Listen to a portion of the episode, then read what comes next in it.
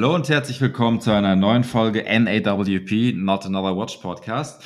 Hier am schönen Freitagabend für uns drei. Ja, wir haben einen Gast. Ähm, ich weiß nicht, wenn ihr euch die Folge anhört. Ich bin ein bisschen schlapp, aber wir kriegen das trotzdem schön über die Bühne, weil wir ein cooles Thema heute haben. Und dafür haben wir einen Gast, den ähm, der Eddie ankündigen möchte. Bitte, Eddie. Genau, wir haben heute das Thema, was läuft falsch in der Uhrenwelt. Also heute wird es ein richtiger Rant oder ein seichtes Geplapper. Das kommt natürlich darauf an, wie sich der Podcast hier entwickelt. Ihr wisst, wir skripten gar nichts, wir reden einfach frei Schnauze. Und wir haben den legendären Mike zu Gast. Und ähm, Mike, stell warte, dich doch mal sorry, bitte nee, warte, da muss ich noch mal kurz rein.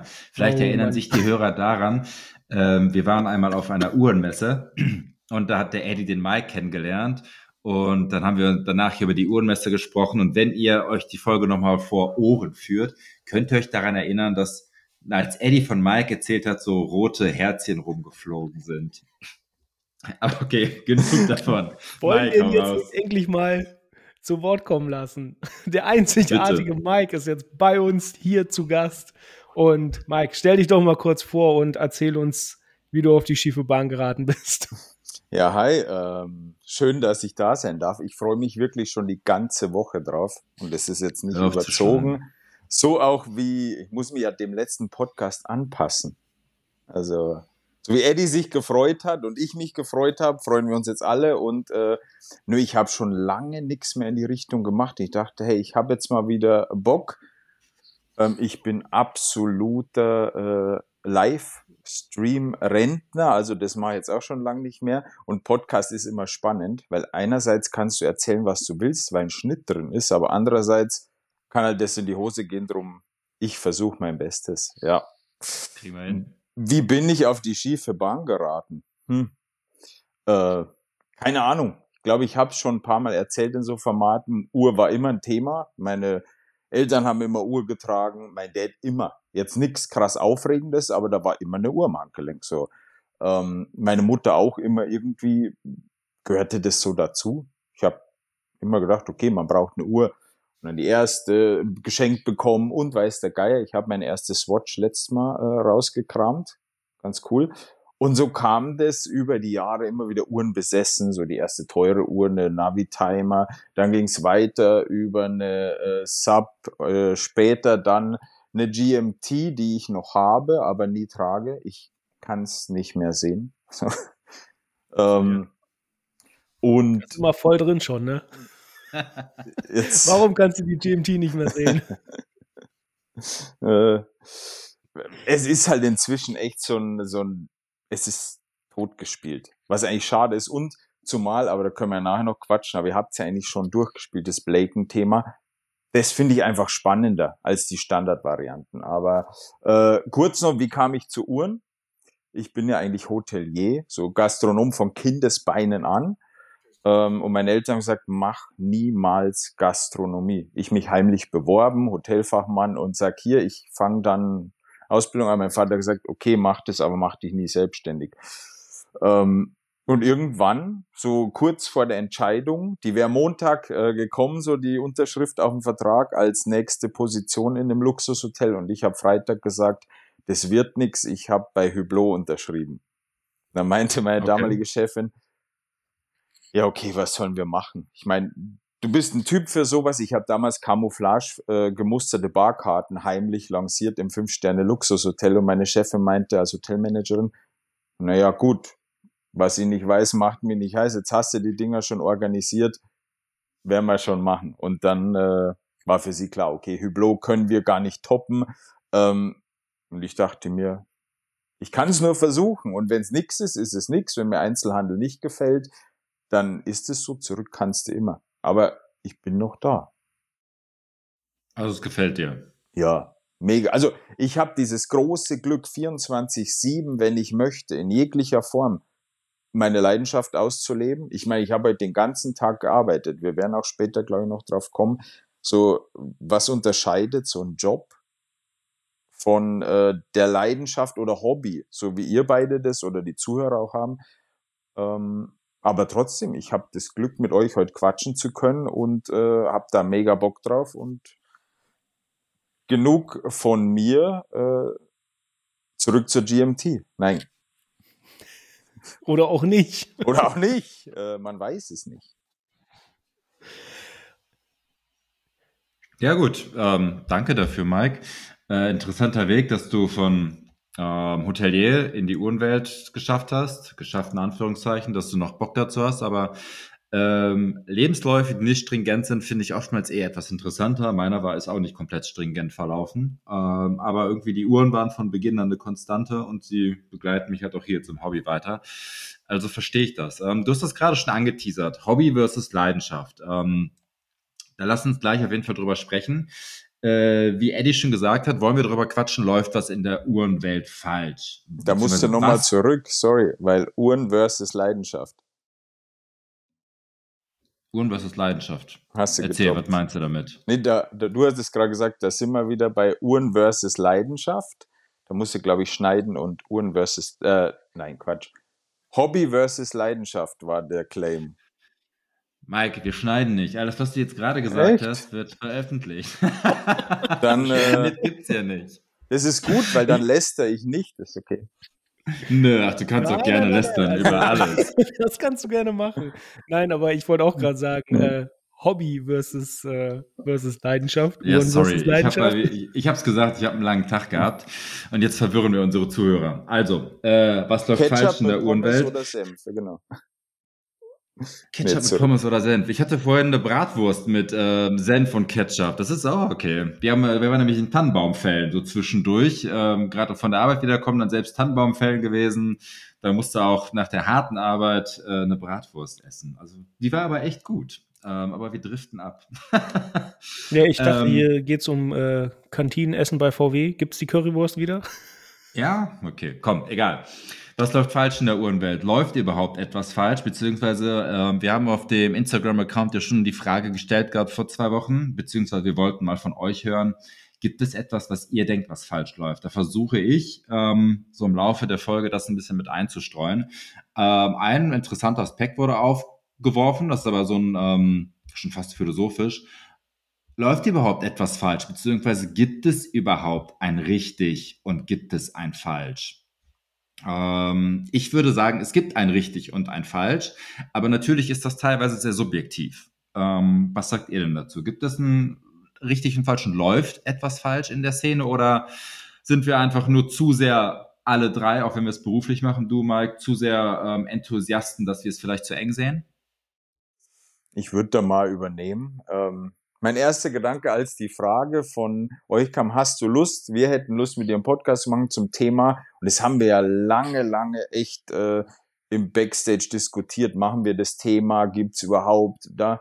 Ich wollte eigentlich schon fast sagen, ja, das, das Nerdtum, äh, so meine Gegenseite, mit der ich spreche, läuft eigentlich irgendwie falsch, weil als Juwelier hast du normal diese trockene und nicht Büchse der Pandora äh, Sachen über den Tag. Also wir sitzen ja nicht da, öffnen leuchtende Boxen und dann kommt Engels gleiche Stimme und ah, und dann leuchtet da die Uhr. Das ist halt nüchtern und das ist ein Job an sich. Also klar, wir dürfen mit den schönsten Dingen der Welt arbeiten.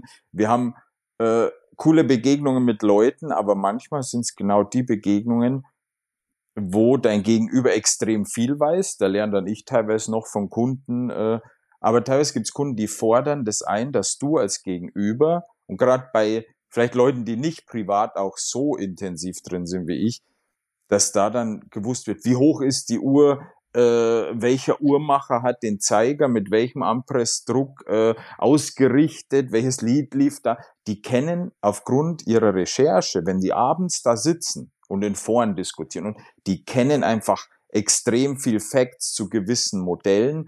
Aber gerade wenn du wie bei uns 25 Marken Schmuck und Uhren hast, Du kannst halt einfach facto nicht alles wissen. Und wenn du jetzt nicht unbedingt, wie ich, 24-7 Lust auf das Thema hast, abends da sitzt und recherchierst und äh, historische Geschichten, und, dann hast du da manchmal ein Gegenüber, das dann sagt, naja, dann ist das irgendwie kein guter Laden oder dann war mein Gegenüber kein guter Uhrenkenner oder die Dame, die mich bedient hat, die kannte sich ja gar nicht aus.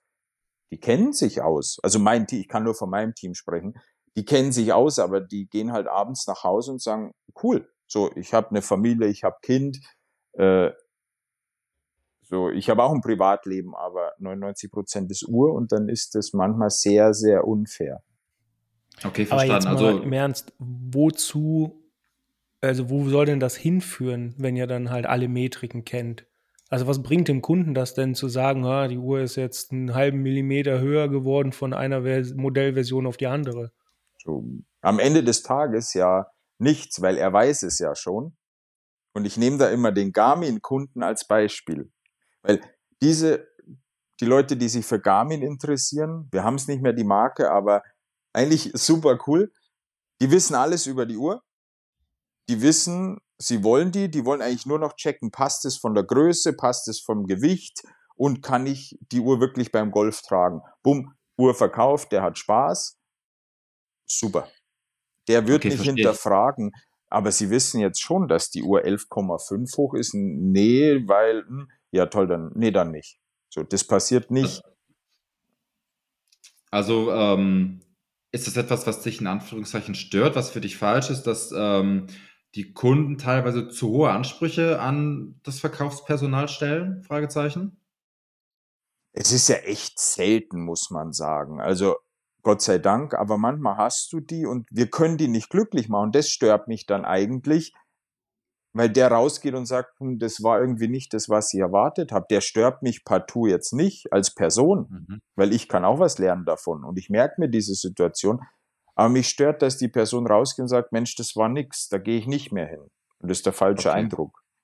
Okay, also blutet dann dein ähm, Verkäuferherz, der ist seinen Kunden, der einfach möchte, dass seine Kunden sich wohlfühlen. Verstanden, okay. Ja, ähm, kann ich aus eigener Person berichten mal, dass ich war auch mal, ähm, ich hatte einen Konzessionär, wo ich öfter war, da war auch immer jemand, der ähm, Ahnung von Uhren hatte, der war dann irgendwann nicht mehr da. Und dann hatte ich jemanden, ähm, den saß ich da, ich habe mich mit dem auch ganz gut unterhalten, aber der meinte dann auch, mir sind Uhren egal. Ich verkaufe die einfach nur.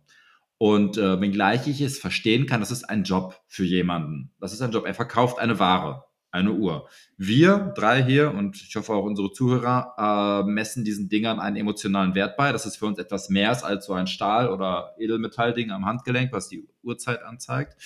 Aber für diesen Menschen war es einfach nur ein Gut, was er verkauft hat, um sich selbst etwas anderes zu kaufen, um halt seinen Lebensunterhalt zu bestreiten. Dennoch fand ich es schade, weil ich gerne etwas mehr Enthusiasmus auf der Gegenseite spüren würde, wenn ich schon so viel Geld dafür ausgebe.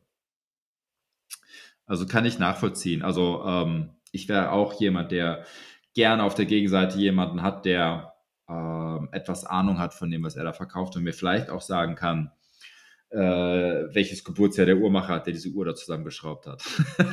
ich glaube, da bist du so einer, sollte es nicht zu Mike gehen. Und doch, das war jetzt etwas überspitzt. Zu mir schon, das, das kriegen wir hin. Er war ja schon da. Aber er hat nie, okay, jetzt weiß ich, warum du nie eine Uhr bei mir gekauft hast. Ja, weil den Namen nicht. Richtig. Weil du meinen Geburtstag nicht weißt. Oh Mann. Ja. Und du hast mir damals nur eine Omega gezeigt, eine Speedmaster und die hat kein Datum. Aber da muss man, glaube ich, auch ein bisschen differenzieren, weil wenn du zum Juwelier gehst, zum Verkaufspersonal, ähm, die musst du ja eher als Generalisten sehen, nicht als Spezialisten. Weil du hast, wie Mike schon gesagt hast, Unmengen an Marken, Schmuck etc. Die Leute beschäftigen sich acht, neun, zehn Stunden am Tag damit und dann, dann haben sie auch die Schnauze voll davon. Also so würde es mir gehen, ja. Ähm, ich wenn ich zehn Stunden am Tag äh, Code schreibe und, und, und, am Ende des Tages fragt mich dann irgendein Arbeitskollege hier, äh, wie hast du dies und das gemacht? Ey, Alter, frag mich nächste Woche irgendwann, ja. Habe ich auch keinen Bock mehr drauf, obwohl das, obwohl ich das sehr gerne mache, ja. So ist es nicht. Ich habe die Profession nicht umsonst gewählt. Aber ich glaube, der Kunde in diesem Beispiel, Mike, der hat sich ja nicht mit allen Uhren beschäftigt, nehme ich mal an, die ihr da habt, sondern mit einer speziellen. Und dann erwartet er quasi Expertenwissen auf gleichem Niveau da muss ich sagen, da verstehe ich den Kunden überhaupt nicht. Oh. Ähm, ich hatte mal ein ähnliches Erge ähm, Erlebnis gehabt bei meinem Konzessionär. Habe ich ihn gefragt, da ging es übrigens um eine GMT, ne? Siehst du? Nein, da ging es wirklich um eine GMT.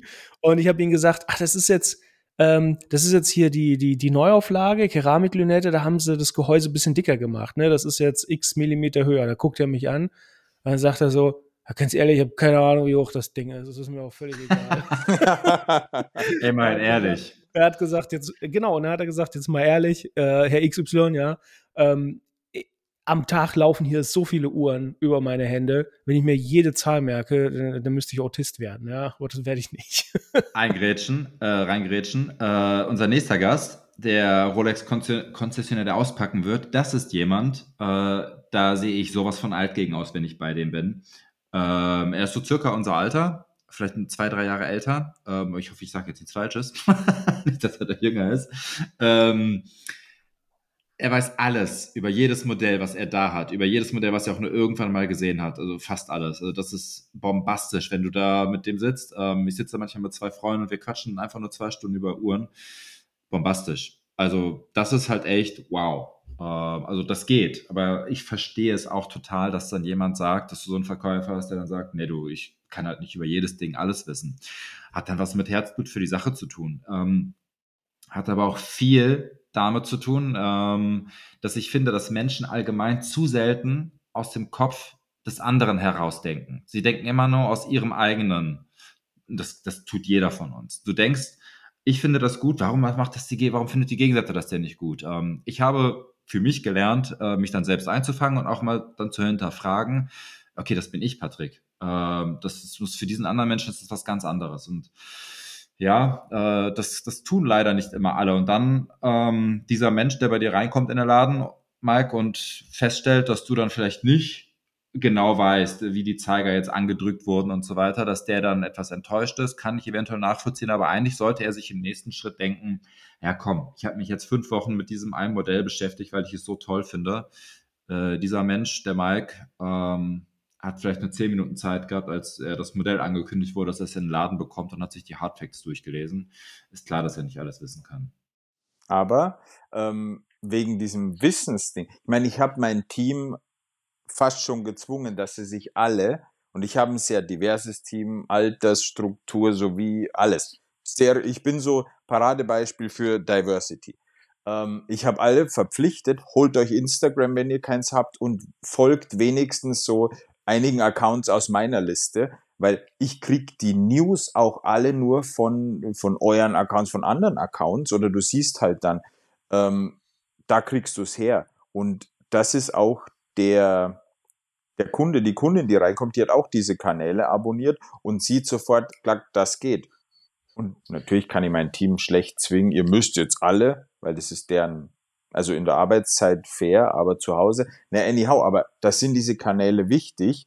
Und auch ich, ich zähle mich ja dazu. Ich wüsste ohne Instagram wahrscheinlich nur die Hälfte der Dinge, weil ich bin jetzt nicht der, der alle Uhrenbücher verschlingt und sammelt und da und selbst von der Industrie erfährst du ja nicht alles. Stichwort modifizierte Werke, ne? immer noch ein Thema, das mich sehr beschäftigt. Das läuft falsch, aber das können wir ja später nochmal quatschen. Klar. Äh, aber das ist eigentlich eine ganz gute Überleitung. Instagram ähm, läuft falsch, meiner Meinung nach sehr. Ich habe mit Instagram angefangen mit Uhren-Accounts 2013, 2014, 2015. Da gab es den Algorithmus noch nicht. Ich habe Menschen auf der ganzen Welt kennengelernt, ähm, die Uhren aller Couleur geteilt haben. Von ähm, einer Seiko, einer günstigen, bis hin zu einer krassen Patek, was auch immer. man hat sich einfach über Uhren ausgetauscht und der Feed war chronologisch. Das war super angenehm und cool. Ich kam in Austausch mit Menschen von der ganzen Welt. Mittlerweile habe ich aber das Gefühl, dass Instagram eigentlich nur Show-Off ist. Teure Uhren. Wenn ich, wenn ich eine richtig geile Uhr poste, äh, eine interessante Uhr, zum Beispiel die Jägerle Coultre, der ähm, ewige Kalender im Sporty Design, bekommst du ein paar Likes für. Postest du aber hier diese ähm, und ich war der Erste auf Instagram, der das gepostet hat. das neue Ding der GMT, das, das nächstes Jahr rauskommt, bam, geht das Ding voll durch die Decke. Wo ich mir denke halt, Leute, das ist eine Rolex, die einfach nur eine andere Lünettenfarbe bekommt und das Ding geht so steil, aber eine Uhr, die richtig schön ist, weil sie einfach was kann und anders ist als andere Uhren, interessiert die Leute nicht. Also zu der GMT fällt mir ein, äh, die Lünette gibt es ja jetzt das Modell gibt es ja auch schon. Es ist einfach nur neu zusammengewürfelt. Ja. Ja, aber, aber bei My Two Cents. Aber wie siehst du das, Mike? Was läuft falsch oder was läuft gut auf Instagram? Du hast ja schon gesagt, die Nachrichten. Ähm, beziehungsweise die Accounts, die immer die neuesten Industrienachrichten oder Markennachrichten posten. Davon kenne ich auch ein paar, die finde ich auch ziemlich cool. Ähm, sonst wären mir ein paar News einfach komplett entgegengegangen. Also in Foren bin ich gar nicht mehr unterwegs. Fällt dir noch etwas ein? Ich meine, ich muss ja dem Format sehr dankbar sein, ähm, weil ohne das hätte ich wahrscheinlich gar nicht diesen diese, diese Laufbahn in, in der Uhrenwelt hinlegen können, ähm, weil bei Hublot, da kam ich als absoluter Newbie. Ich erinnere mich an, ich meine, es ist jetzt äh, fünf Jahre her, aber ich saß da im Interview und da meinte der äh, General Manager, und wie stellen Sie sich das vor? Sie haben ja gar keine Ahnung von Einzelhandel. Und ich selbst bewusst als Ex oder immer noch Sommelier bleibst du ja dein Leben, aber so, geben Sie mir egal was, ich verkauf's. Und er so, interessant, aber Sie können doch eh nur verkaufen, wenn die Leute schon da sind. Und das hat bei mir so ein Schalter umgelegt, weil ich sag, krass, wenn du in einem Restaurant, in einem Luxushotel, die Leute sind ja schon da, aber wie sind die Wege, Gäste oder Kunden in dein Etablissement zu kriegen? Und das habe ich bei Hublot mit ganz harter Schule gelernt und dann kam auch dieses Social Media, weil auch mein Ansporn damals war, ich muss doch irgendwas tun, dass die Leute diese Marke nicht mehr so kacke finden. So, mein Anspruch war, ich möchte da rausgehen und den Leuten zeigen, komm wenigstens vorbei und guck dir mal an, was wir überhaupt machen. Und beim ersten Podcast mit dem Chris, Mr. Nice Watch oder äh, die ersten Livestreams oder ich war ja plötzlich so ein, so ein Mysterium. Boah, da gibt's einen, der aus der Industrie kommt, der redet. So, da ist endlich jemand, dem kann man fragen, und dann durfte ich nicht mal mehr einfach Livestream gucken, ohne dass der, der Livestream sagt, boah, wir müssen unbedingt mal live zusammengehen. Also ich bin da schon gewachsen, sehr dankbar, aber um zu diesem Show-off-Thema zu kommen, man muss sich in dieser Branche allgemein, nicht nur auf Social Media, bewusst werden, das ist nicht die normale Welt.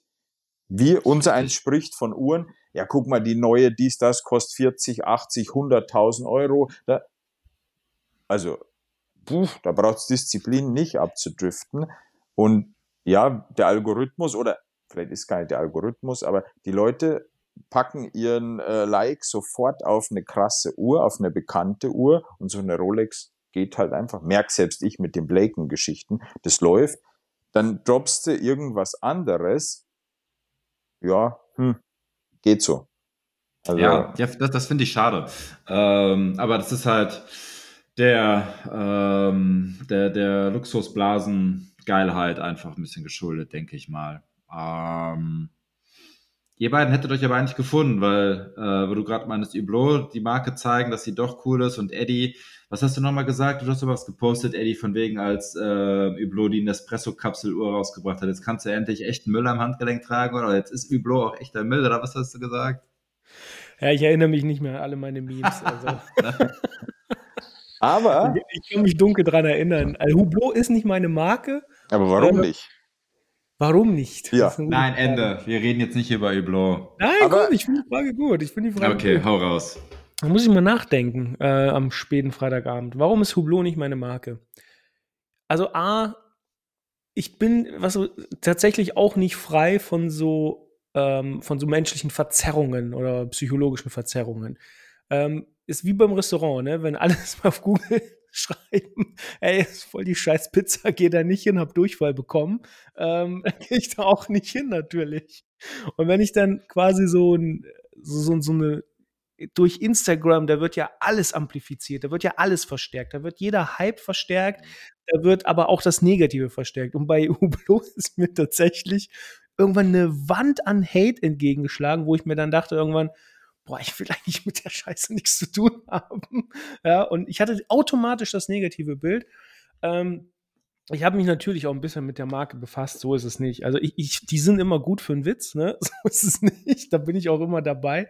Aber äh, allein vom, ich meine, von, von dem, was die halt machen, die machen ziemlich viel Material Science und das muss man denen echt, äh, echt zugute halten. Also was die an Legierungen, äh, Kombination von echt krassen, edlen Materialien auf die Reihe gebracht haben, ähm, das siehst du nicht oft. Das siehst du beziehungsweise gar nicht. Und da hat Hublot tatsächlich ein Steckenpferd, ähm, Alleinstellungsmerkmal aus meiner Sicht. Das Design spricht mich immer noch nicht ganz an, würde ich sagen. Ähm, aber, aber das ist, das ist so, warum ich ein bisschen Abstand von der Marke halte. Ich finde sie mittlerweile, bin ich neutral dagegen eingestellt, muss ich ganz ehrlich sagen. Ne? Dafür sehe ich halt zu sehr die Entwicklungen, die sie da vorangetrieben haben, beziehungsweise das mit den Materialien, das ist halt einfach krass. Das ist wirklich Innovation in einer ziemlich antiquierten Branche, wenn man so will. Da erinnere ich dich nochmal dran, wenn das nächste Mal irgendwas von Niblo kommt und du was postest. Aber finde ich sehr gut, dass wir ein bisschen darüber sprechen, dass ähm, man da Animositäten gegenüber einer Marke haben kann. Denn ich finde, äh, was ich ein bisschen schade finde, ähm, was definitiv falsch läuft, dass man allgemein auch äh, in der Community, wie ich es empfinde, oftmals Animositäten oder Hate gegeneinander hat. Äh, zum Beispiel, wenn einer eine Hublot haut, dann, ähm, ach, du trägst nur Müll. Oder wenn einer Rolex sammelt, ah, Rolex kann jeder sammeln. Ähm, das ist doch scheiße. Äh, das ist einfallslos. Ähm, Rolex ist eine langweilige Marke und so weiter. Finde ich, hat sehr viel, ähm, das bekomme ich primär im deutschen Community-Raum mit, hat sehr viel mit Neid zu tun, meine ich. Und äh, hier möchte ich gerne daran anknüpfen, was ich schon gesagt hatte, bezüglich aus dem Kopf des anderen herausdenken. Ähm, dann missfällt mir persönlich, warum Eddie Parmigiani sammelt. Aber ist das relevant? Äh, über Parmigiani reden wir nicht mehr. Du sammelst ja okay. auch nicht mehr, habe äh, ich gehört. Nein, nein, nein, nein, nein. Mit der Marke bin ich ein bisschen auf Kriegsfuß. Okay. Vielleicht mal ein also, Update später geben, aber bitte fahr fort. Lass mich mein, mein, meine Moralkeule äh, raushauen. Ähm, dann missfällt mir, warum Eddie, was auch immer er sammelt, sammelt. Aber das ist hier nicht die Frage. Viel schöner wäre doch zu hinterfragen, warum Eddie hast du Parmigiani gesammelt? Und nicht, ich, ich mag es persönlich nicht, wenn du mit jemandem sprichst, ich sammle XY und dann sagt die andere Person, ist ja voll scheiße, ich sammle das und das. Warum fragst du denn die andere Person nicht, warum sie das sammelt? Dann kommst du doch erstmal in einen Dialog und kannst auch vielleicht nachvollziehen, warum sie das sammelt. Stattdessen wird immer direkt in irgendeinen Hate verfallen, oh nee, wie kannst du nur und so weiter. Finde ich persönlich furchtbar. Ich kann da, glaube ich, äh, ein Beispiel nennen, weil ich, es ist jetzt schon wieder ein paar Monate her, das war noch im Sommer und ich war eingeladen auf einer Veranstaltung und mir wurde jemand vorgestellt ähm, und da war so, ja, der hat auch, äh, der ist auch Sommelier und der hat ein Weingut gekauft. Dann reden wir so und ah, auch Sommelier. Und dann kommt so die Frage von ihm, und an welcher Schule warst du? Ich so, an gar keiner, weil ich halte ähm, Zertifikate nur für etwas, wo drauf steht, ja, da haben wir dir gezeigt, dass du, aber ich meine, du kommst ja nur in die Kompetenz, wenn du trinkst, äh, wenn du probierst, wenn du da. Und da war der Dialog schon wieder beendet, wo ich dann als Kunde, in Anführungszeichen, wenn man jetzt zum Thema zurückkommt wie vorher, ich bin der Kunde, ich komme wohin und habe eine Erwartung und freue mich, dass mein Gegenüber auch und feierst. Und dann war so, aha, okay, ja gut, dann halt nicht. Ähm, Okay, also weil du vermeintlich nicht qualifiziert warst, weil du kein Zertifikat hast. Genau, aber ähm, ist auch okay. Ich habe genug tolle Weine trinken dürfen, für die ich nicht bezahlen musste. Bin ein Sparfuchs. Ja. Ich darf auch tolle Uhren tragen, für die ich nicht bezahlen muss. Also ähm, dann lieber Job als äh, Leidenschaft. Aber nee, ich habe das da selber gemerkt und äh, triffst halt vielleicht ein Gegenüber. Und gerade in Deutschland, wie du gesagt hast, ist so immer noch Neid. Golduhren sind ja immer in unserer Community. Klar kannst du tragen. Da draußen äh, ist eine Golduhr immer noch so ein, ah ja, guck ihn an. Ah ja. Ja, das, mhm. das, das kann ich bestätigen. Das ist echt leider viel zu ausgeprägt hier bei uns. Das Lustige ist, wenn du in Amerika unterwegs bist, durch ähm, meine Uhrenkontakte habe ich da halt relativ viel, in Anführungszeichen, Kontakte, Freunde. Äh, da, da, freuen sich alle für dich, wenn du dir, was weiß ich, was leisten kannst. Ein dickes Haus, ein Porsche, Auto, Uhr, keine Ahnung. Aber wenn du da fitter bist und ein größeres Sixpack hast als dein Nachbar, dann lästern die da über dich. In Deutschland, other way round. Da ist es halt so, boah, geil, du machst Sport, cool, mach weiter, finde ich toll. Aber kauf, warum? Hey, hast du gehört, der Hubert von dem Mann hat sich einen neuen Porsche gekauft. Boah, wie kann der nur? Was hat der? Ne? Mhm. Das ist halt total umgedreht. Ja, doch Komplexe hat der doch, der Hubert. Ja. Interessant und furchtbar zugleich. Nee, das ähm, fällt mir aber echt auf in der Uhrenbranche, dass in, der, in, der, in unserer Community, dass äh, das Interesse an dem anderen, oft ist es gegeben und dann wird gefragt, aber oftmals ist es irgendwie nicht gegeben und es wird direkt irgendwie aus Neid. Ähm, ich hatte mal dann eine sehr geile Story. Ich hatte, äh, als ich angefangen mit meinem Instagram-Account, hatte ich jemanden kennengelernt, der auch einen Instagram-Account hatte, der immer mehr Follower hatte als ich. Und irgendwann hatte ich mehr Follower als er. Und auf einmal waren Followerzahlen total unbedeutend für ihn vorher war es immer, ich habe mehr als du und als ich mehr hatte, ja, ist doch total egal, wie viele Follower man hat und so weiter. Ne? Auch so ein Paradebeispiel dafür. Gönnt den anderen Leuten etwas, egal was es ist. Gerade wenn sie sich eine neue Uhr kaufen, freut euch für sie und fragt, warum die Person sich die Uhr gekauft hat, weil die Geschichten dahinter sind oftmals super interessant, finde ich. Aber spüren wir das auf Instagram eigentlich, so von außen? Was meinst du? Naja, dass man gegenseitig so ein bisschen äh, Konkurrenzdenken hat. Ich meine, ich kann das bestätigen, ähm, aber jetzt der 0815-User kriegt ja das mit. Weil bisher haben wir, bisher haben wir ja festhalten, naja, also wir haben auf Social Media, wir haben die Verstärkung von negativen und positiven beziehungsweise Hype-Effekten, was echt negativ ist. Dadurch kommen halt bestimmte Marken, Modelle, Uhren, die eigentlich richtig, richtig cool sind. Ich meine, ich erinnere mich noch auf die, an der, ähm, als wir auf der Messe waren, da hast du mir eine Uhr gezeigt, der, dieser äh, ewige Kalender von Frederic Constant oder wie heißt mhm, die Marke? Ja. Fand ich echt, echt immer noch ein extrem cooles Ding, was die draus gemacht haben. Ähm, ich meine, es ist eine Komplikation, die eigentlich in Uhren Preisklasse weit, weit höher verbaut wird. Das Ding wird aber gar nicht ernst genommen. Und ich finde, die Marke beispielsweise, um jetzt mal ein Beispiel zu nennen, äh, die kriegt auch ein bisschen sehr abfällige, ähm, abfällige Kommentare oder Ansichten ab. Und das finde ich ein bisschen schade. Also das können wir festhalten. Das läuft definitiv falsch in der Uhrenwelt, dass Marken aufgrund ihrer Preispositionierung, Design, keine Ahnung was, ähm, ziemlich viel Hate abbekommen oder belächelt werden und das zu Unrecht, finde ich, weil da steckt so wie ich die Qualität jetzt beurteilen kann, von ein paar Mal anschauen, äh, anlegen, doch schon ziemlich viel dahinter. Jetzt ist halt die Frage, kriegt das der 0815-User eigentlich mit? Ich denke ja, beim 0815-User kommt ähm, das Ende an. Ende im Sinne von das, was du gerade beschrieben hast. Du hast eine Uhrenmarke, Plakativbeispiel Rolex, teuer, von der Qualität her super, vom Uhrwerk her, von der Komplikation her eher unterer Durchschnitt, aber Marketing und Standing, wow, Rolex ist geil. Frederik Konstantin oder Konstant, ähm, Uhrmacherkunst, bombastisch für das, was sie da reinhauen, für den Preis und so weiter, aber hat halt nicht dieses Standing, nicht dieses Prestige und dann kommt man nur noch 15 User an, nee, lass es. Das ist das, was da, da musst du schon echt ein Uhrenenthusiast sein, um das zu sehen. Deswegen finde ich es aber auch, ähm, ist glaube ich der Klassiker. Du siehst jemanden, du hast zwei Menschen vor dir. Der eine trägt eine GMT, sind wir wieder bei unserem geliebten Modell unserer Folge. Der andere trägt diesen ewigen Kalender von, äh, von FC. Ich würde vermuten, dass der Mensch mit der Frederik sich mehr Gedanken gemacht hat, warum er diese Uhr gekauft hat. Ja, ich weiß, ich schätze, also für mich habe ich herausgefunden, warum diese Situation kommt, weil adaptieren wir das Thema Whisky. Du kommst irgendwo, das ist einfach. Getränke und Autos kannst du mit Uhren immer vergleichen, das funktioniert. Gerade Auto. Aber du kommst in den Raum und äh, du weißt, oder auf dem Event, du weißt nicht, wer da ist. Jeder hat ein Namensschild, aber du weißt nicht, wer ist es. Bei mir, so wie mich die Leute kennen, mit Anzug, Einstecktuch, dies, das, kannst du bei mir vielleicht schnell abstecken. Was ist das für ein Kerl?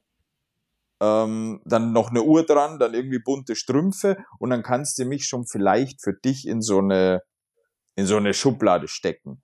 Hubert Porsche-Fahrer. Ja, genau. Also dann lieber Hubert als Porsche fahren. Genau. Nee, ähm, und dann kommst du dahin und Whisky ist ja immer beispielsweise ein Thema, keiner traut sich ran, weil es zu komplex ist. Jetzt kommst du vielleicht in eine Runde auf einer Uhrenmesse als Newbie, der gerade verstanden hat, krass, eine Rolex und es gibt die Leute, die das Wartelistenspiel auch vor zwei Jahren nicht gewusst haben. So, die gehen auf so eine Uhrenmesse, weil die jetzt mal gesehen haben, oh, Uhr, cool. Der Kollege hat gesagt, so eine Datejust ist eine gute Uhr, die brauchst du unbedingt als äh, junger Consultant, so mach mal. Und dann dann gehst du doch auf äh, Safety First in so einen Kreis und redest über das Thema, wo du mitreden kannst, auch wenn du, du musst doch bloß ein paar, du musst doch bloß das ist noch die fünfstellige Referenz, ah, das ist schon eine sechsstellige und du musst 126, 710 äh, von 1655 einfach nur droppen. Dann stehen schon mal die gegenüber und sagen, oh, Vorsicht, der kennt sich aus. ah ja, und dann schwenkst. So, deswegen Hublot ist ein Thema, da beschäftigen sich die Leute zu wenig. Selbst IWC traut sich ja auch eigentlich keiner ran. Und bei Frederic Constant ist das Thema, da hat man sich zu wenig beschäftigt, weil die Marke vor 35 Jahren, vielleicht, weiß ich nicht, die Idee hatte, niemand macht Patek Hommage. Jetzt machen wir mal Uhren, die auch in dem Stil sind. Und inzwischen sind die aber von dieser, muss man fairerweise sagen, Kaufhofmarke, weil die waren da sehr vertreten mit den Quarzmodellen da, Jetzt haben die aber schon 30 Manufaktur in-house. Und ich betone in-house, weil Manufaktur, ähm, das ist wie NASCAR in der heutigen Zeit. Die Technik ist dieselbe, nur das Chassis ist ein anderes. Und dann hast du jemanden, der so einen ewigen Kalender hat für 9000 Euro, dann traust du dich vielleicht mit dem nicht zu diskutieren, aber was die machen, ist unfassbar gut. Und warum waren sie auf der Watches and Wonders mit einem Stand? So. Also, das sind ja nur krasse Kaliber. Ja, Deswegen. korrekt. Äh, dann lieber ja. nicht Whisky, dann lieber Bier, das geht auch. So. Ja, bei Bier habe ich aber auch gelernt, dass du da sehr tief rein reintauchen kannst mhm. und also das darf man nicht unterschätzen. Aber das ist dann auch wieder die ähm, analog zu den Uhren. Da denkst du, das ist was Einfaches und dann ähm, genau wie bei Laco zum Beispiel. Ich mache kurz den Turn. Ähm, bin ich an den Stand gegangen und dachte, Laco kennt man einfach, verstehe ich. Und dann wurde mir aber erstmal die Welt erklärt. Und dann dachte ich mir auch, okay, das ist bedeutend tiefer und interessanter, als ich gedacht hätte. Ähm, wir haben jetzt schon zwei, dreimal den Turn gehabt zu ähm, Verkauf. Also Mike, in deiner Rolle als Verkäufer. Verfügbarkeit wurde gerade ein paar Mal genannt. Ähm, was läuft falsch? Fragezeichen. Läuft falsch, dass wir zu hohe Preise und eine zu schlechte Verfügbarkeit haben. Ich persönlich empfinde es nicht als Problem. Ist halt die Marktlage. Wie seht ihr es? Ähm, ich habe von allen Marken, die wir führen, inzwischen teilweise Modelle wieder zweimal. Ähm, man kriegt wieder alles, selbst Rolex, ja. Ähm, wir haben es bewusst nicht bei uns, weil wir sind eine Stiftung. Ja, Rolex ist auch Teil einer Stiftung, aber du legst dir nicht so einen hohen Wert, der einfach da steht. Wir müssen dieses Geld auch nutzen, um Gutes zu tun. So, darum haben wir kein Rolex, auch flächenmäßig gar nicht. Also würde sich nicht lohnen für uns in der ersten Situation. Aber selbst da gibt's Kollegen, die ja jetzt schon wieder echt sich bemühen müssen, weil ich würde mal sagen, 70 Prozent der Leute, die die letzten drei bis vier Jahre eine Rolex gekauft haben, die haben gekauft, da war es egal wo. Und wenn du auf einem auf einem Holzscheit gekniet wärst, anstatt zu sitzen, aber die grüne Box dafür kriegst, du hättest sie gekauft. So. Und die sind jetzt weg, also musst du die übrigen 30 Prozent jetzt wieder die normalen Kunden, die gerne das Erlebnis haben, die eine Rolex kaufen, weil sie Bock haben, die musst du jetzt wieder bespaßen. Und dann, ja, so nicht mehr dieses, äh, ich bekomme eine Uhr, sondern der Konzessionär bekommt mich als Kunde und jetzt bin ich hier, lieber Konzessionär, jetzt mach mal. Und das finde ich gut. So habe ich immer gesagt, bring Kuchen mit, dann ist das schon wieder cooler. Ähm, das, äh, das reguliert sich alles. Das ist wie, wie Aktien, wie, wie Werte am Automarkt, wie alles. Und gucken mal raus, was wir will kein Polit-Talk starten, aber die Welt ist gerade so grausam medial und die Leute haben aber auch nicht mehr diese Sicherheit in diesem Uhrengame. Drum, du kriegst alles, die Preise, die aufgerufen werden. Ähm, macht überhaupt keinen Sinn, da jetzt irgendwie. Ich echauffiere mich gar nicht mehr über die Marktlage. Ich habe mir gesagt, wenn jemand bereit ist oder ihm die Uhr das wert ist, weil die meisten sagen immer, boah, die ist zu teuer. Nein, die ist dir das nicht wert, einem anderen schon. Wenn jemand zwischenzeitig eine Oyster Perpetual mit Eisblau oder Tiffany Blatt 40k wert war, go for it. Wenn der glücklich ist oder die und sagt, das ist geil, jetzt habe ich diese Uhr, fair. Stimme ich dir zu. Ähm, ist natürlich schade für die Leute, die Modell X gerne hätten und einfach nicht das Geld haben, den, um den Extrapreis zu zahlen. Ja. Aber im Endeffekt hast du recht, die, ähm, egal welche Uhr es ist, die äh, zum Verkaufspreis im Laden steht. Objektiv betrachtet ist sie das Geld nicht wert, weil die Herstellungskosten sind halt um ein Vielfaches geringer und dann ist halt nur die Marge drauf. Aber sie ist es dann wert, wenn irgendjemand welchen Preis auch immer dafür bezahlt, dann ist sie genau das diesem Menschen wert. Also deswegen stimme ich dir da auch zu und ich habe das auch nie als äh, Problem empfunden, auch wenn ich, ich bin relativ aktiv in Foren, und da wurde das natürlich rauf und runter gekauft. Und äh, es haben sich natürlich ganz, ganz viele aufgeregt, dass sie ihre Uhr nicht bekommen können und, sie, und nicht bereit dafür sind, für eine äh, Pepsi anstatt damals waren es noch 8.000, halt mal eben 20.000 oder 22 zu bezahlen. Verstehe ich, habe ich auch nicht gemacht. Ähm, aber ich habe halt gesagt, das ist halt der Markt. Wenn es Leute gibt, die da bereit sind, das dafür zu zahlen, habe ich halt gerade Pech, aber dann ist es halt so. Ne? Das ist das System, in dem wir leben bringt auch Vorteile ich, mit sich. Ich sehe das teilweise ein bisschen anders. Also ich gehe mit, wo du gesagt hast, Mike, naja, die 70 Prozent, die quasi Glücksritter waren, die sind jetzt erstmal weg. Mhm. Können die Schaufel wieder einpacken. Was sagst du? Glücksritter. Charmant, ja. Ja, ja, charmant. Äh, oder Spekulanten, Rendite-Kofferträger, alles, was man so an Wortkombinationen gehört hat in den letzten Jahren. Nee, die sind wirklich, ähm, ich sag mal, stark auf den Rückzug. Da ist nicht mehr viel. Die 30 Prozent, die übrig sind, die sind ein bisschen reservierter, wie du schon gesagt hast. Ne? Ähm, die haben immer noch Interesse. Da, die, da ist die Leidenschaft, das Hobby noch da. Sind aber teilweise ein bisschen echt angepisst, wie äh, die Behandlung in den letzten Jahren war. Und ähm, ich kann das, also ich finde es persönlich das läuft in der Uhrenwelt, glaube ich, nicht falsch, meiner Meinung nach, sondern das läuft wirklich richtig, dass die Preise wieder ähm, ein anständiges Niveau erreichen. Und ich merke selber, wenn ich jetzt ähm, beim Konzessionär war und ich wollte eine, ich wollte seitdem diese verrückte, jetzt sind wir wieder bei der GMT, ne? Also ich weiß nicht warum, aber es sind wieder bei der ja. GMT. Die, ähm, die Sprite, so nennt sie sich zumindest, diese Irre da, wo sie das Werk rumgedreht haben und das Datum, ich finde es einfach lustig, weil wenn du sie anguckst, dann denkst du, ja, du bist besoffen, weil du die GMT immer anders in Erinnerung hattest. Ja? Also die Uhr hat eine gewisse Komik. Ich wollte die haben, seitdem sie rausgekommen ist. Einmal gefragt, da hieß es unmöglich. Dann habe ich ein Jahr später gefragt, dann hieß es, boah, wir haben so viele Kunden, die bezahlen unglaubliche Beträge hier mit Beikäufen, keine Ahnung was, wird schwer, wird schwer. Wollen wir nicht garantieren, macht doch keinen Sinn. War ich vor ein paar Tagen da, hab gefragt, ja, sag mal Bescheid, rufen wir an, wenn sie da ist. also die Entwicklung ist wirklich sehr, sehr krass in Richtung äh, gesundes Verhältnis, muss ich sagen. Und mit der Tiffany, da habe ich auch noch eine gute Story zum Besten.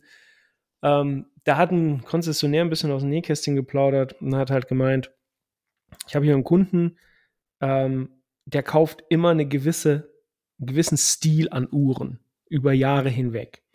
Und bei der Tiffany, das ist einfach, das, das zeigt sich an der, an der Historie, das ist einfach nicht sein Stil, das ist nicht seine Uhr.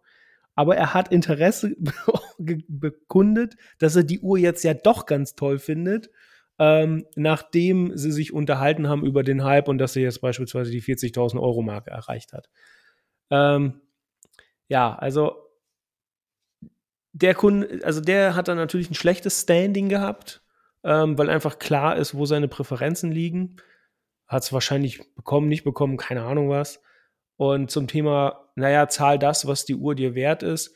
Ich weiß nicht, ob es wirklich viele Leute gibt, die 22.000 für eine Pepsi bezahlt haben, 24.000 für eine Starbucks, 40.000 für eine Oyster Perpetual, die für 5,5 mal äh, verfügbar war Liste. Ob die wirklich das bezahlt haben, weil es ihnen die Uhr wert ist, ich glaube, da spielt der Spekulationsaspekt und dass es noch weiter nach oben geht, eine große Rolle. Und naja, bei einigen hat die Gier das Hirn, glaube ich, gefressen. Aber overall finde ich persönlich das eine gute Entwicklung, dass wir wieder zu ähm, Preisen gehen, die humaner sind. Und, und human ist natürlich relativ, weil ich meine, 10.000, 5.000, 6.000 Euro für eine Uhr, auch 3.000, das sind einfach Beträge, die gibt die, der Schnitt der Bevölkerung, der würde uns für irre erklären, ne, wenn wir darüber reden. Klar. Ja, das klar. ist aber, Ich hatte das auf der Watchtime Jahr für Jahr. Dieses Jahr nicht so, weil ich festgestellt habe, Content Creator fast nicht mehr, sondern eher Follower. Da ist kaum mehr jemand, der Content produziert oder man Wristshot postet. Die waren alle Follower oder Interessenten. Aber die Jahre davor war es schon immer so, wo ich den anderen Jungs gesagt habe, ey, wir sind hier zwar, wir kennen uns alle. Der eine ist vielleicht ein bisschen bekannter vom Gesicht, der andere, äh, weiß ich nicht, so von der Größe äh, des Kanals, whatever. Aber außerhalb dieser vier Wände interessieren sich die Leute überhaupt nicht, wie die Matrix. So, wir glauben, weil wir untereinander uns kennen und der eine hat 40.000, der andere 100.000 Follower, so cool. Ähm, hätte ich auch gerne, so für mich einfach, aber nicht, weil es mir was bringt, so einfach so, weil man sie echt abrackert, auch wenn ich nur sonntags poste. Aber ich wurde einmal in Frankfurt angesprochen, so, hey, du bist doch der Mike. Natürlich ist das irgendwie cool, aber irgendwie random, weil wir gehen mit Wertsachen um. Da ist es vielleicht nicht mal cool, wenn jeder dein Gesicht kennt. So, äh, ist so weiß ich, bei mir ist noch so, okay, das ist ein Juwelier, ähm, der postet die Uhren, weil er die im Geschäft hat. Aber da gibt's vielleicht andere, die äh, haben halt Uhren zu Hause und bla. Ich sag dann immer, wenn irgendwelche Handwerker gefragt haben, hey, und was machen Sie beruflich? So, ja, ich bin bei McDonalds und er so, hä, was? Naja, ich bin der Typ, der die Soßen entwickelt, sage ich immer. Äh, ah ja, okay, Geil. dann stellt keiner mehr Fragen. Aber da draußen interessiert es keinen, außer du hast eine Rolex an. Wobei, ich, hat, ich hatte Ist mal für einen Livestream ähm, eine Hublot Spirit of Big Bang All Black, also die Tonneau-Form äh, von Hublot. Und ich stand da und dann sehe ich, wie zwei Kids am Bahnsteig, wirklich Kids, rüber gucken und also, ey, guck mal, eine Richie Mill. Und das ist, das ist in Frankfurt nicht immer geil. Also gerade in dieser Stadt ja. nicht. Wenn die Leute dann glauben das, und dann wirst du vielleicht abgezogen und dann sagen die, was ist das für eine Scheiße? Das ist ja nicht mal eine so. Äh, also es, Haben sie es mit einer Richard Mill verwechselt? Ja, so. Siehst, da draußen, die Leute kennen sich einfach nicht aus. Merkst du was? Ja, es sei ihnen zugute ja. gehalten. Ähm, wo du es aber gerade meinst mit Watches and Wonders, da habe ich dieses Jahr einen, einen interessanten Dialog, das habe ich dir erzählt, Eddie, aufgeschnappt. Äh, wir standen an einem Stand, der relativ teure Uhren hatte. Und ähm, dann fragt ein Content Creator den, den Mann von der Marke, wie teuer ist die Uhr eigentlich? Äh, der sagt 48. Ach, das geht ja sogar noch. Ich denke mir so, bitte? das hast du nicht ja, gesagt, oder? Am Jobback stand. Am Jobback, ich so, das hat der jetzt nicht gesagt, oder? Also, weil ich bin, mir ist bewusst, über was für Werte wir reden. Ähm, immer, wenn ich darüber rede. Ich weiß aber auch, dass ich mir diese Uhren 48.000 niemals leisten kann, äh, weil so viel Geld würde ich niemals für eine Uhr ausgeben, denke ich mal. Trotzdem weiß ich, es gibt Menschen, die können das, die möchten das, whatever, alles okay. Aber ich gehe etwas ehrfürchtiger mit diesen Beträgen um. Und ähm, das, weiß ich nicht, dieser Content Creator, äh, er ist dann nicht so aus, als ähm, könnte er mal eben hier nehme ich machen, äh, sondern eher so mein Level, vielleicht was drunter, whatever, egal, aber ich war halt echt überrascht bei diesem Satz. Auch ja, ich dachte weniger, äh, ich dachte mehr, also er meint halt nur so wenig. Da dachte mir, okay, wenn du bei der, bei einer Uhr von 50.000 sagst, dass das wenig ist, krass. Also da stimme ich dir ein bisschen zu. Schade, dass viele Leute ein bisschen scheinbar verkennen, dass wir in einer Bubble sind. Und das ist halt, es ist für andere Menschen äh, Nettoeinkommen, Jahresnettoeinkommen oder sogar bedeutend mehr als ein Jahresnettoeinkommen.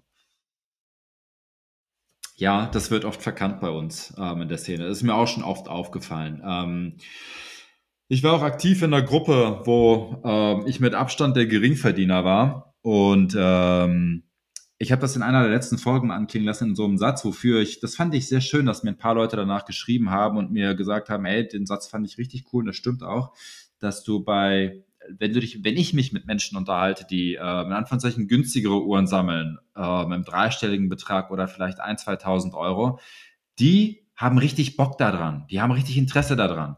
Und wenn du dann Leute hast, die sich mal eben eine Gold Daytona kaufen können und so weiter, selten habe ich jemanden erlebt, der wirklich Ahnung von den Uhren hatte und wirklich wusste, was er da hat, sondern einfach, die ist schön und das Gold kaufe ich mir. Aber war, was da jetzt hintersteckte, also da steckte nichts hinter, also für ihn, für die Person, sondern Gold, sieht, sieht schön aus, kaufe ich mir. Das reicht ja. Also wenn er kann, der kann, der kann. Und wenn es ihm gefällt, soll es kaufen, bitte. Ähm, passt, freut mich für ihn. Aber es ist halt für mich als Uhrenenthusiast, es ist schöner, sich mit Menschen zu unterhalten, die Bock an der Uhrenmaterie haben. Und das treffe ich eher bei Leuten, die ähm, in Anführungszeichen günstigere Uhren konsumieren und kaufen. Das ist, äh, das ist ein guter Punkt, sehr, sehr spannend, weil ich habe einen inzwischen guten Kumpel, würde ich sagen, der kam. Ähm, boah, wir haben da, als ich angefangen habe, äh, bei, bei Juwelier Pledge, habe ich gesagt, wir müssen mal irgendwas machen, um unsere Uhrmacherwerkstatt zu pushen. Ähm, weil wir haben fünf Uhrmacher. Wir haben Polisseur, der früher bei AP drittbester Polisseur der Welt war. Der wollte nur nicht nach Le Brassou, der war in Wiesbaden im After Sales. Und er gesagt, nö, ich gehe doch jetzt nicht wieder in die Schweiz, so, ich bin nicht verrückt. So, wir haben, wir haben krasse Damen und Herren in unserer Werkstatt. Und ähm, da habe ich gesagt, um das zu pushen, machen wir jetzt mal einen Neujahrsuhrenservice. Jeder kann kommen. Wir testen gratis die Wasserdichte. Darum wollte ich eigentlich draufschreiben, dicht ins neue Jahr. Das fanden aber andere nicht so gut. Ähm, ich Ich finde den gut, dicht ins ähm, neue Jahr. Aber der, also wir haben dann auf Instagram Werbung geschaut, es kamen so viele Leute, die das so, hey krass, okay, Wasserdichte prüfen Zeitwaage und ähm, das fasziniert. Und da kam ein Kerl, der sagt, hey, ich habe mal gesehen, du bist auf Instagram, ich habe dir auch schon mal geschrieben, wir hatten Kontakt, ah cool. Über zwei Jahre hinweg hat der jetzt bei mir sich immer weiter aufgebaut von einer Hydro Conquest von Longines über eine Mido. Und Mido ist auch so eine Marke, wird underrated, aber Mido, nur kurz zum Teaser, bedeutet Yo Mido, ich messe im Spanischen. Mehr brauche ich gar nicht droppen, guckt euch an, die Marke ist cool. Weil preislich Killer. So, ähm, aufgebaut. Und dann kommt der dieses Jahr zu mir und sagt, jetzt ist der Zeitpunkt, jetzt erfülle ich mir meinen Grail.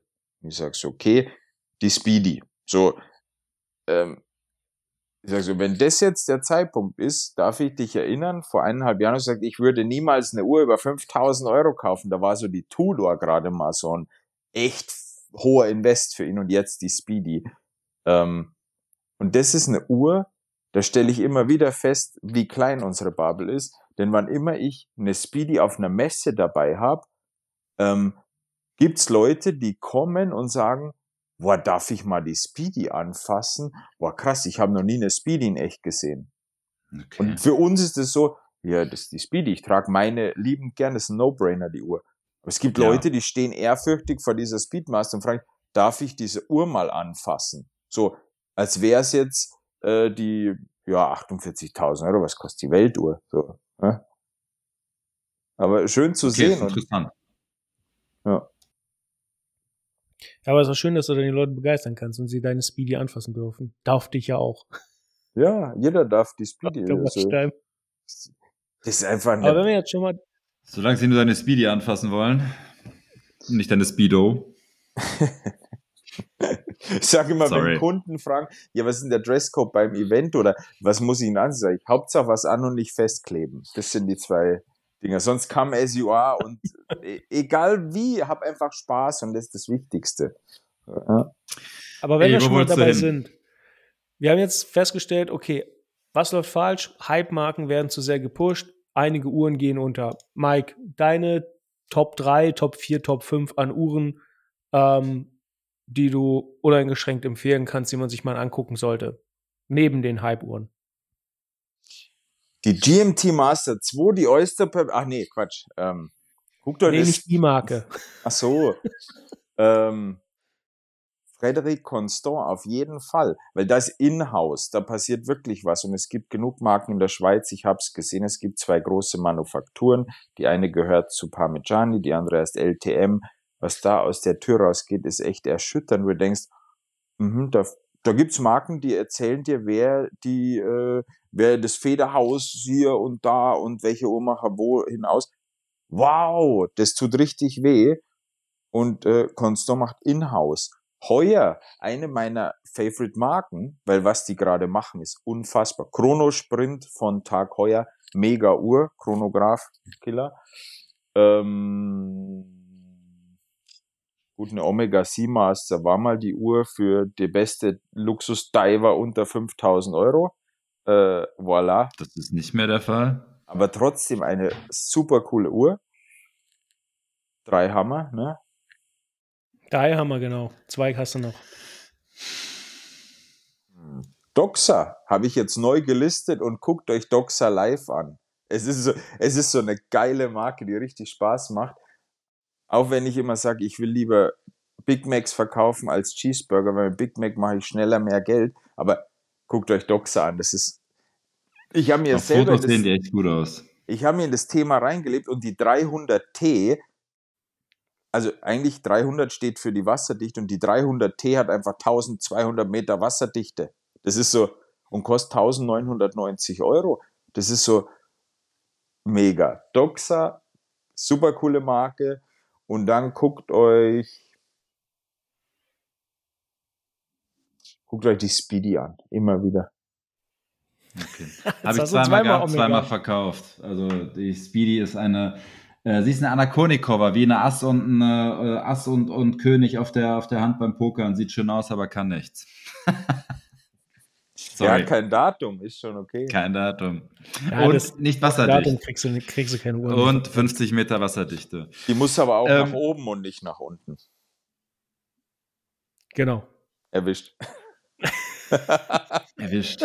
Okay, komm. Ähm, Ja. Wir haben noch ein Ding, was, was mir ein bisschen am Herzen lag. Äh, wir sind jetzt schon bei 56 Minuten, aber ich glaube, dann überziehen wir ein bisschen. Ähm, Influencer, Instagram, Influencer allgemein. Meiner Meinung nach, äh, da haben mir einige Leute etwas zu geschrieben, auch die, Eddie, haben ein paar Leute dazu geschrieben, als wir das ein bisschen angeteasert haben. Ähm, manche Leute bezeichnen mich als Influencer auf Instagram. Ich sehe mich nicht so. Ich habe mich noch nie so gesehen, weil mir schon zum Beispiel ähm, einige Deals in Anführungszeichen, sind gar nicht zustande gekommen, weil ich kann euch erzählen, eine Marke kommt, schreibt jemanden an und es gibt zwei Möglichkeiten. Entweder sind sie offen und ehrlich und sagen dir, hey, wir würden dir gern ähm, eine Uhr schicken und wir möchten gerne, dass du das, das und das in deinem äh, Review erzählst und das Review muss gut sein. Und dann sage ich immer, kann ich gerne erzählen, aber ich sage dann auch, ob das wirklich so ist und ob es gut oder schlecht ist und wie ich das finde. Oftmals keine Antwort oder sie haben weiter versucht, mich irgendwie in diese Richtung zu kriegen. Und ich habe immer gesagt, nee, ähm, ich sage das, was, was ich denke. Punkt. Wenn die Uhr scheiße ist, ist sie scheiße, meiner Meinung nach. Und ich werde immer sagen, dass es nur meine Meinung ist. Aber wenn ich sie als scheiße, schlecht empfinde, werde ich das sagen. Wollen viele nicht. Ähm, anderes Ding, was etwas teurere Marken machen können, ähm, sie erpressen dich indirekt. Hey, ich schicke dir eine Uhr, kannst du auch behalten. Und die Uhr kostet etwas. Und die meisten Leute fühlen sich dann etwas unter Druck gesetzt. Ähm, wenn dir eine Uhrenmarke eine Uhr für 5.000, 7.000, 8.000 Euro zukommen lässt und sagt, kannst du behalten, überlegst du dir meistens, denke ich doch mal, auch zweimal, ob du das, ähm, ob du die Uhr dann zerreißt, auch wenn du da was Schlechtes dran siehst, ne? Oder ob du die Marke zerreißt, auch wenn du was Schlechtes dran siehst. Finde ich schade. Und was ich auch schade finde, ist, dass die meisten Influencer einfach nur das Media Outlet sind. Äh, sie plappern eins zu eins das nach, was in den Prospekten steht. Die beim, die Modell X kommt raus, Marke Y schickt raus, dass das Media Template, das und das kann die Uhr und der Influencer haut das raus, ohne mal selbst drüber zu reflektieren, was ist das eigentlich genau, was kann die Uhr, nö, tippt's eins zu eins wieder. Oder ah, irgendwelche Influencer werden irgendwohin eingeladen, ähm, das ist indirekte Erpressung oder sie haben einfach Bock darauf, manchmal bekommen sie auch Geld dafür. Und die Marke nutzt halt einfach diese Influencer, um cool auszusehen, aber diese Influencer posten dann auch einfach nur Bilder von diesem Event, was cool ist, was schön ist, aber sie trauen, ich habe seltenst bei Instagram-Accounts mir irgendwie was Negatives über irgendwelche Uhrenmarken gehört. Immer nur, ey, ich habe die und die Uhr gesehen, findet ihr die auch so geil? Oder find, warum findet ihr sie geil? Es wird selten was Negatives gemacht. Klar, negativ muss nicht immer sein, man darf auch gerne über positive Dinge reden, aber ich finde es schade, dass die Influencer eigentlich nur Positives herausheben, weil dann merkt man doch direkt, wenn man nicht ganz blöd ist, dass es alles nur gekauft ist und dass das natürlich, es soll halt schön sein und dass man will sich dann, äh, ich verstehe das Marketing, ähm, man sieht die Leute äh, an Côte d'Azur, mit der überall steht der Name der Marke und man sieht die coolen Leute, die coolen Uhren, allen geht es gut. Und dann denkt sich der potenzielle Käufer, oh, das will ich auch haben, das kriege ich, wenn ich mir diese Uhr kaufe. Geschenkt, verstanden. Äh, aber ich finde es dann echt schade, dass gerade in einer, in der Uhrenwelt, dass die Influencer dann nicht auch mal sagen, wie wir es zum Beispiel, okay, die, wir haben, wir sind nie von der Marke bezahlt worden, aber wir haben zum Beispiel die Inge voll auseinandergenommen, weil wir auch gesagt haben, das und das gefällt uns nicht hier im Podcast. Und selbst wenn diese Marke zu uns gesagt hätte, hier, lieber Eddie, lieber Patty, ihr habt hier die, die Inge, macht mal was Schönes draus, ich hätte genau das Gleiche erzählt. Und da würde ich echt gern an meine, in Anführungszeichen, Kollegen ähm, appellieren, sprecht auch mal Scheiße an, die Scheiße ist. Jetzt Bevor ich was dazu sage, Mike, the stage is yours. Schwierig, nicht weil ich den Ausdruck Scheiße nicht äh, schwierig finde. Nö, man darf das schon so sagen. Es gibt Kunden, die sagen, die Uhr ist super geil und mancher Luxusjuwelier zuckt dann. So. Äh, aber. Bei super oder bei geil? Bei super geil. Nee, ähm, Geil ist, ist geil. immer noch ein ganz schwieriges Wort in dieser konservativen Branche, aber wenn Kunden zu mir sagen, ey, das ist eine geile Uhr, du kannst es ja emotional gar nicht anders transportieren als in diesem Wort. So. Ähm, ich habe in meinem Freundeskreis einige Content Creator, die jetzt hauptsächlich Lifestyle machen, ähm, wo ich auch mitbekomme, wie das funktioniert, die sich aber ähm, nicht jeden Deal holen, die schon sehr aussuchen, okay, habe ich da überhaupt Bock drauf, weil nur damit es am Ende des Tages die Miete bezahlt, ähm, gab es auch schon, wo dann irgendwelche Parfums, wo ich dann sage, und wie findest du das, sagt der, ist jetzt nicht mein Fall, aber, aber ich will jetzt nicht sagen, nur weil ich das jetzt nicht gut finde, dass es vielleicht anderen nicht taugt. Und bei einer Uhr, ich glaube, in der Bubble, in der wir unterwegs sind, ob man da bei Uhren von Scheiße sprechen kann, weiß ich gar nicht. Inge ist ein gutes Beispiel. Mir wäre die das auch nicht wert. Und da muss ich sagen, da verstehe ich nicht nach so langer Zeit so ein, so ein GTA 6 Moment als Uhr, dann halt ein SW200 in irgendeiner ähm, Modifikation, die nicht mal offen kommuniziert wird. Wenn da ist, okay, wir haben für dieses Gehäuse einfach nicht die Möglichkeit gehabt, so schnell ein Werk zu entwickeln, aber wir haben die Grundplatine genommen und haben aber darauf, also eigentlich Manufakturkaliber, aber weil, äh, ne, das ist fair. Aber andererseits finde ich dann auch, die Uhr, das ist nicht wert und dann kann, würdest du vielleicht sagen, das ist eine scheiß Uhr, das ist, das ist fail. Okay. So. Also das, das, ich habe nicht, ich, sorry, äh, die Uhr ist nicht scheiße. Ich meinte einfach äh, scheiße in dem Sinne, mhm. ähm, wenn etwas nicht richtig läuft oder wenn einem ja, etwas ja. an dem Gesamtpaket missfällt. Da habe ich jetzt das Wort scheiße mal universell benutzt, als sehr einfaches, verständliches Wort, sondern einfach, wenn einem an einer Uhr etwas missfällt oder eine Situation an dem Marketing der Marke, was auch immer einem gerade ähm, nicht so passt, finde ich, sollte man das offen kommunizieren, weil das macht es auch erst authentisch, als wenn einer sagt, geil, geil, geil, super geil, mega geil, Oberaffen, Titten geil. Ey, glaubst du dem doch nicht? Es kann doch nicht alles gut da dran sein. Deswegen gibt es nicht. Deswegen gibt es ja auch keine Content Creator, die so streamen. so. YouTube würde das sofort entmonetarisieren. nee, aber ähm, um kurz wieder zurückzukommen äh, früher war es das Fernsehen, die Werbung, da mussten noch gewisse Testimonials auch sagen, hey, dieses Waschmittel, dieses Getränk, Klar. dieses dies, super.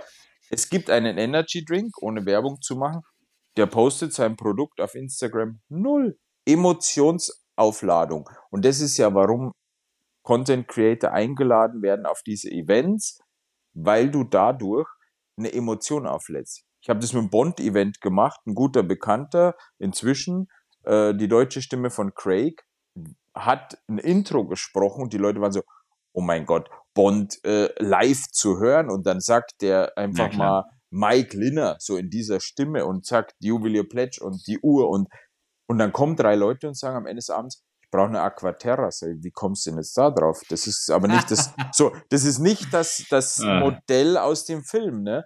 Ja, aber ich wusste nicht, dass das eine Bond-Uhr ist. So, das machen Content Creator auch. Und ja, sie werden bezahlt. Klar. Es gibt nicht viele, die mal kritisch drüber reden und sagen, hey, die Uhr ist cool, aber das und das würde ich vielleicht. Und das fehlt. Ja, ich verstehe das. Ähm, ich habe, Eddie und ich haben, glaube ich, das, das Glück, dass wir, äh, dass sie echt davon hobbymäßig machen können.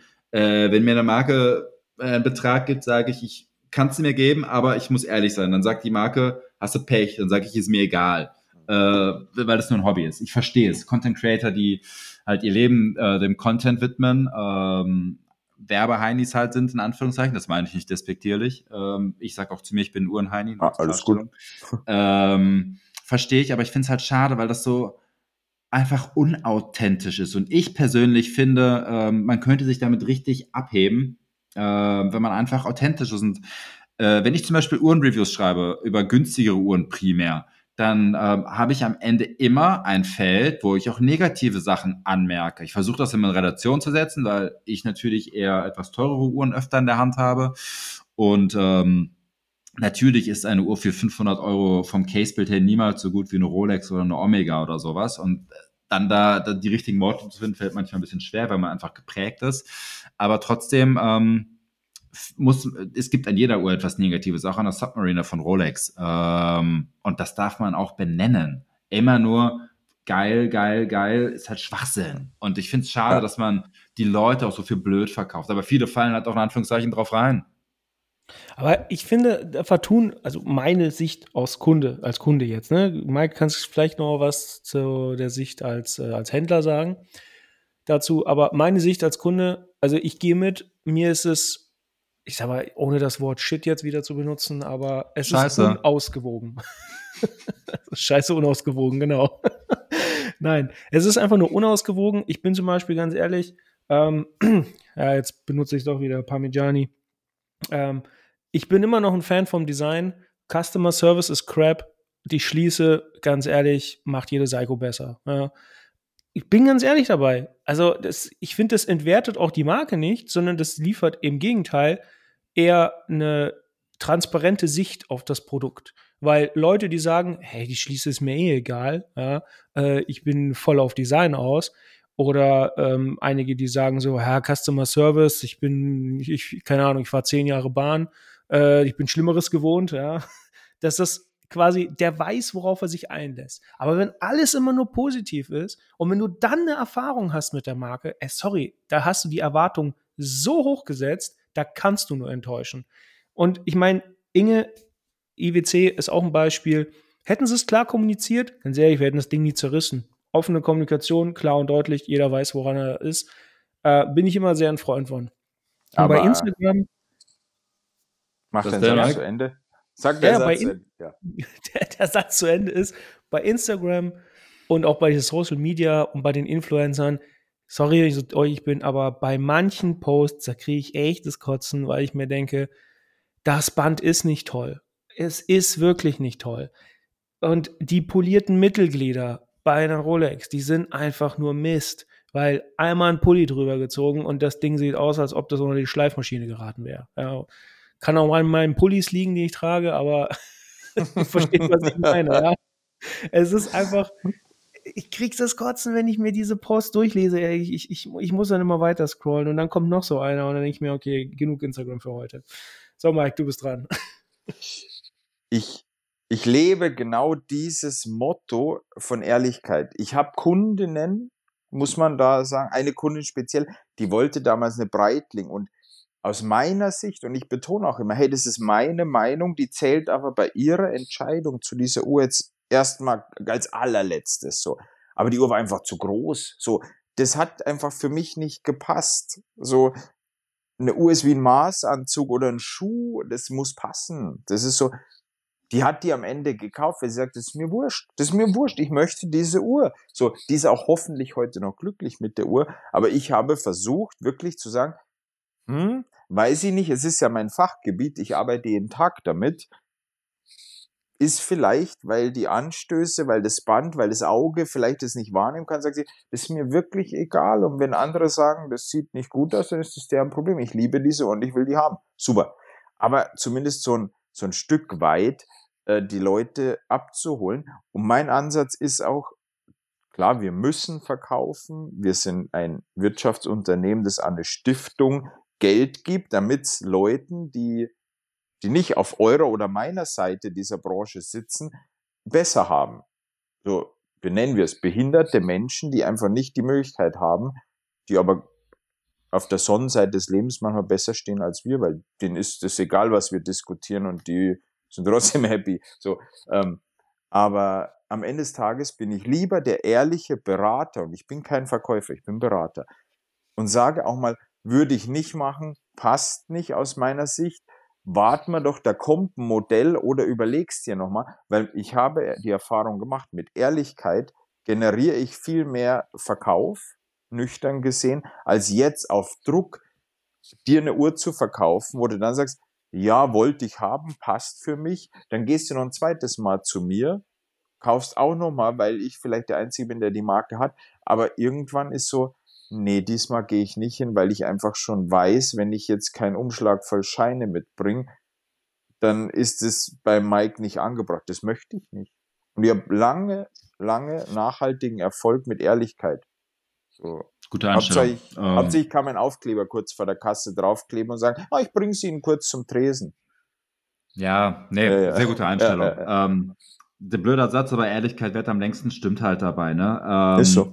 Stell dir vor, du gehst halt in den Laden, willst eine Uhr kaufen, der Verkäufer sagt dir, nee, die Uhr passt nicht zu ihnen. Oder du hast einen Verkäufer, ist super geil, passt. Dann gehst du nach Hause mit der Uhr, weil du, mhm. der Verkäufer sagt, das ist geil. Und auf einmal sagen die alle, wer hätte dich denn da beraten? Und schon negative Assoziation, verständlicherweise. Ja. Ähm, so passt's halt, ne? Und der Kunde, im Normalfall, der Mensch, der ein ehrliches Feedback bekommt, wo einfach gesagt wird, das passt nicht zu ihnen, weil zu groß, weil Term passt einfach ihrer Meinung, also meiner Meinung nach, in dem Fall deiner Meinung nach, nicht zu, zu der Hautfarbe und so weiter. Äh, das kann er objektiv einordnen und kann sich dann das entweder lässt das sacken und beherzigt das, das Feedback oder ihm ist es egal. Aber auf jeden Fall weiß er, es ist ehrlich und er wurde nicht zu einem Kauf gedrängt, wieder besseren Wissens. Also von daher alles richtig gemacht. Also so sollten eigentlich alle ähm, es handhaben. Ah, so, Jungs. Ah. Ähm, wir könnten noch ewig weiter quatschen. Ähm, Gerade das letzte Thema äh, könnte ich mich noch weiter auslassen, aber Stunde 10, Stunde 11 jetzt. Ähm, ich würde mal zusammenfassen und dann würde ich euch, würde ich euch beiden das letzte Wort übergeben. Ähm, wir haben festgestellt, dass äh, Mike musste feststellen, dass alles, was hier gesagt wird, festgehalten wird und dass wir nichts schneiden. Deswegen ähm, lästert er auch nicht. Deswegen lästern wir nicht. Ähm, wir brauchen mehr Ehrlichkeit in unserer, mit unser, in unserem Miteinander, in unserer Community. Wir sollten öfter mal aus unserem Kopf herausgehen und ähm, den anderen fragen, warum er denn etwas macht oder warum er etwas sammelt. Äh, wir dürfen gerne Scheiße ansprechen, wenn Scheiße vor uns ist und wir müssen nicht alles beschönigen. Ähm, Uhrenmarken dürfen auch authentischer sein und einfach mal sagen, hey, wir haben ja ein modifiziertes Uhrwerk und kein, kein Inhouse-Werk. Das hat nicht nur IWC gemacht, das da muss ja auch an, an ähm, Panerei denken, die das ja auch schön gemacht haben. Ihr Chrono-Inhouse-Werk, was kein Chrono-Inhouse-Werk war. Gibt es mehrere Fälle. Ja, Eddie, hast du noch ein Wort zum Sonntag? Nee, eigentlich hast du es ja schon perfekt zusammengefasst. Ähm, ich freue mich auf jeden Fall, dass wir in unserem kleinen Podcast ähm, viele, viele Gäste bisher hatten und zwei. auch, dass wir mit, ja, hallo, wieso nur zwei? Wen wir mal, wir hatten Linus. Linus und Mike. Und Mike, ja, das sind viele. ja, für elf Folgen, oder? Für elf Folgen, zwölf. ja. ja. Zwölf. zwölf. Ist das okay? Nein, also ich freue mich, dass wir auf jeden Fall die Leute zu uns in den Podcast bekommen mit unserer Art. Ähm, und dass wir auch mal die andere Seite sehen, weil ich bin halt Kunde, ich werde es wahrscheinlich auch bleiben. Ähm, ich werde, glaube ich, nicht auf die Händlerseite wechseln, weil Einzelhandel ist, glaube ich, nichts für mich. Und deswegen, äh, ich habe mich echt gefreut, Mike, dass du heute hier bist, dass du ein paar Insights aus deiner, aus deiner Bubble quasi präsentieren konntest und mit uns darüber geredet hast. Und ähm, ich kann mich eigentlich dem nur anschließen, was du gesagt hast. Ansonsten das Mike. Schlusswort oder das, das Wort zum Sonntag, je nachdem, wann du hochlädst, ist jetzt Mike dran. Heraus, ja. Mike. Erstmal danke. Ne? Ich war ja, ich habe lange für mich überlegt, gehe ich nochmal in Podcast. Ich bin jemand, der sehr gerne redet, der sehr viel redet, äh, weil es von Herzen kommt. Ne? Ähm, ich bin jemand, der ehrlich redet. Und ich habe echt überlegt, mache ich so einen Podcast, weil ihr seid schon sehr kontrovers teilweise in eurer Meinung. Und da habe ich mir gedacht, so salopp gesagt, kannst du es dir als Person, die ja schon nach außen jemand darstellt mit einem Juweliergeschäft, kannst du es dir leisten, wenn ein Kunde oder eine Kundin das hört? Dann dachte ich mir aber, das ist doch genau das, so bin ich. Ich, ich bin die Person Mike und ich werde jemand sagen, das ist geil, das ist, braucht man nicht sagen, Scheiße. ja, so, ich bin, wie ich bin und da bin ich stolz drauf und ich möchte mich gar nicht verstellen. Darum habe ich gesagt, ich habe da Bock drauf. Und als wir auf der Watchtime dann nochmal gequatscht haben, war klar, okay, das hat einen Vibe. Ähm, ich würde auch, jetzt dränge ich es euch auf, ich würde auch gern nochmal kommen, ähm, weil, Machen ich, wir. weil ich glaube, es gibt ein Da paar haben wir schon Themen. drei, drei Gäste. Äh, es ist immer. Ich kann dann auch jemand anders spielen oder eine Stimme verstellen oder weiß ich nicht, irgendwas mache ich. Ähm, Kriegen wir hin. Nee, aber hat mir mega Spaß gemacht und Lob an euch, äh, weil das bringt nichts, wenn ich es euch sage, das freut euch, aber an die Hörerinnen und Hörer da draußen. Die zwei skripten nix, aber ähm, ich finde es organisiert, dass ihr vorher zumindest mal so ein bisschen was durchschickt, weil klar, spontan ist cool, aber Podcast, wie ich eingangs gesagt habe, ist auch immer das Risiko, du redest ein Thema, weil du weißt, oder du wiegst dich in Sicherheit, weil du kannst ja schneiden, ja, besseres belehrt worden. Ähm, das ist riskanter als live gehen irgendwo. Aber ähm, ihr macht es gut, ihr holt die Leute ab. Also ich wünsche euch noch viel mehr Gäste, weil ihr könnt und ihr seid tolle Gastgeber. Der Podcast macht mega Spaß. Und ihr seid nicht die Mainstream-Bubble der Uhrenbranche, sondern ihr seid zwei, die auch mal abseits oder die über den Tellerrand hinaus babbeln. Oh, das Danke, war ein charmantes Wortspiel für einen Hessen. Das Äh. Oh, oh, oh. da, haben wir aber sehr viel Zucker jetzt äh, Mhm. bekommen. Schade, dass das am Ende ist. Wenn wir sehen, ob überhaupt jemand sich eine Stunde 16 von uns anhört. Dann, ja, dann können wir ja jetzt auch noch eine Frage stellen, die völlig abseits ist. Als Sommelier, was ist die Weinempfehlung? Das, was dir am besten schmeckt. Oh, sehr, komm schon. Sehr, Ähm, diplomatisch. ich kann dir ein ähm, äh, Weingut Knoll aus Österreich, Leutner Chardonnay. Ja, und wenn du was Rotes trinken willst, probier's mit Lagrein aus Südtirol. Das ist eine, wir nennen es autochton, also nur dort. So, äh, Lagrein ist super alkoholreicher Rotwein, extrem körperreich, das ist so ein Weihnachtswein. Also zu zweit eine Flasche ist schon, da musst du am nächsten Tag schon frei haben und lange schlafen können. Habt ihr das bei Juwelier Pledge da? Nö, aber wenn ich weiß, ihr kommt, dann, dann Frankfurt ist ja nicht so weit weg von dir, Eddie. Von mir ist es etwas weiter weg. Ne, dann machen wir das doch. Das posten wir auf Instagram, Juwelierbesuch bei Juwelier Pledge mit einem Wein, wo man am nächsten Tag frei haben muss. Das wird teuer. Ach, wir machen da nächstes Jahr ein Event mit einer Marke, da lade ich euch ein und dann habt ihr, äh, dann sage ich, das sind die, die lästern, aber zum Event kommen. Sehr gut. Dann machen wir Weintest. Nee. Alles okay, klar. ich habe hab schon eine Idee für eine zweite Folge, ist mir gerade gekommen. Äh, das besprechen wir aber hinter den, den, hinter den Vorhängen. Äh, komm, Ende hier. Danke, danke Mike. Danke, für Danke. deine Danke Worte. euch. Peace. Uh.